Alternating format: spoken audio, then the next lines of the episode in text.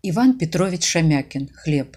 Дядю Ивана, маминого брата, мы ждали долго. Ждали как Бога. Дядя должен был привезти хлеб. Много хлеба, сколько может поднять один человек.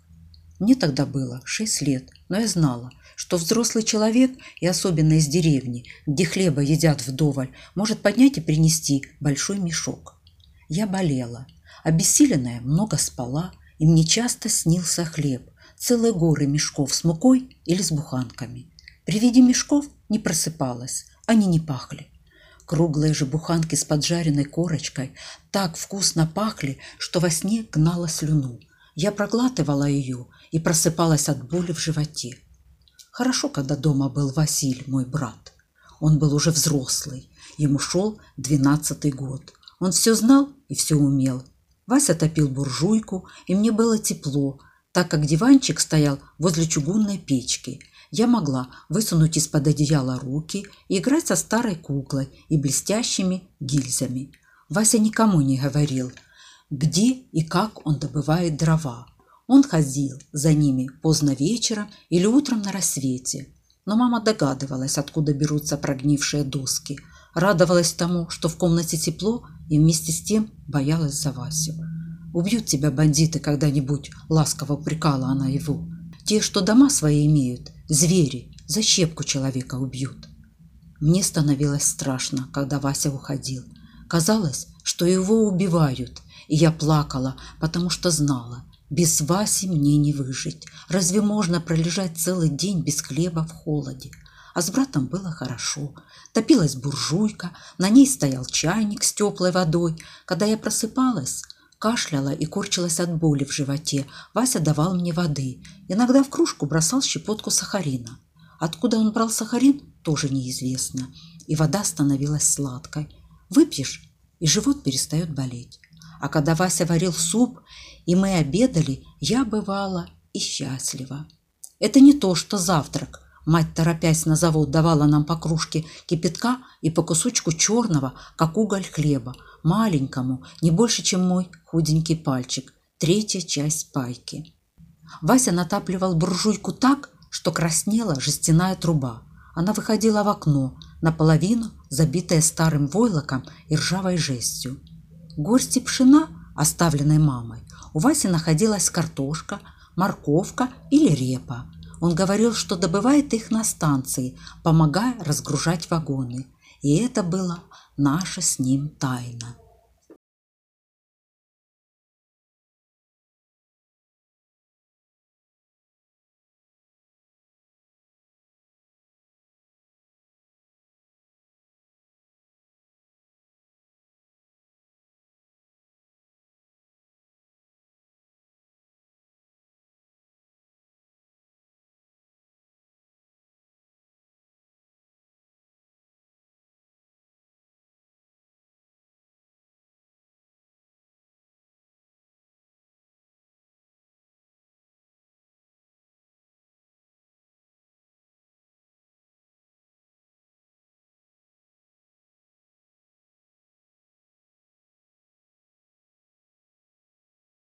Константин Александрович Лорки-Панидзе.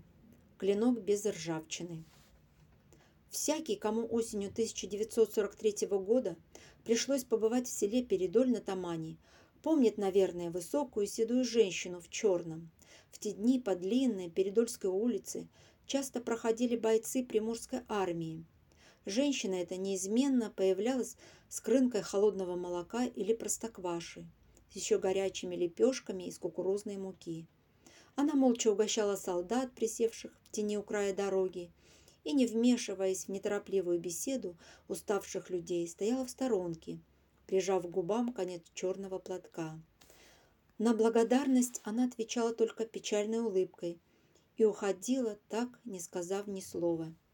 Я слышал об этой женщине от одного моего товарища, а вскоре мне и самому довелось встретиться с ней.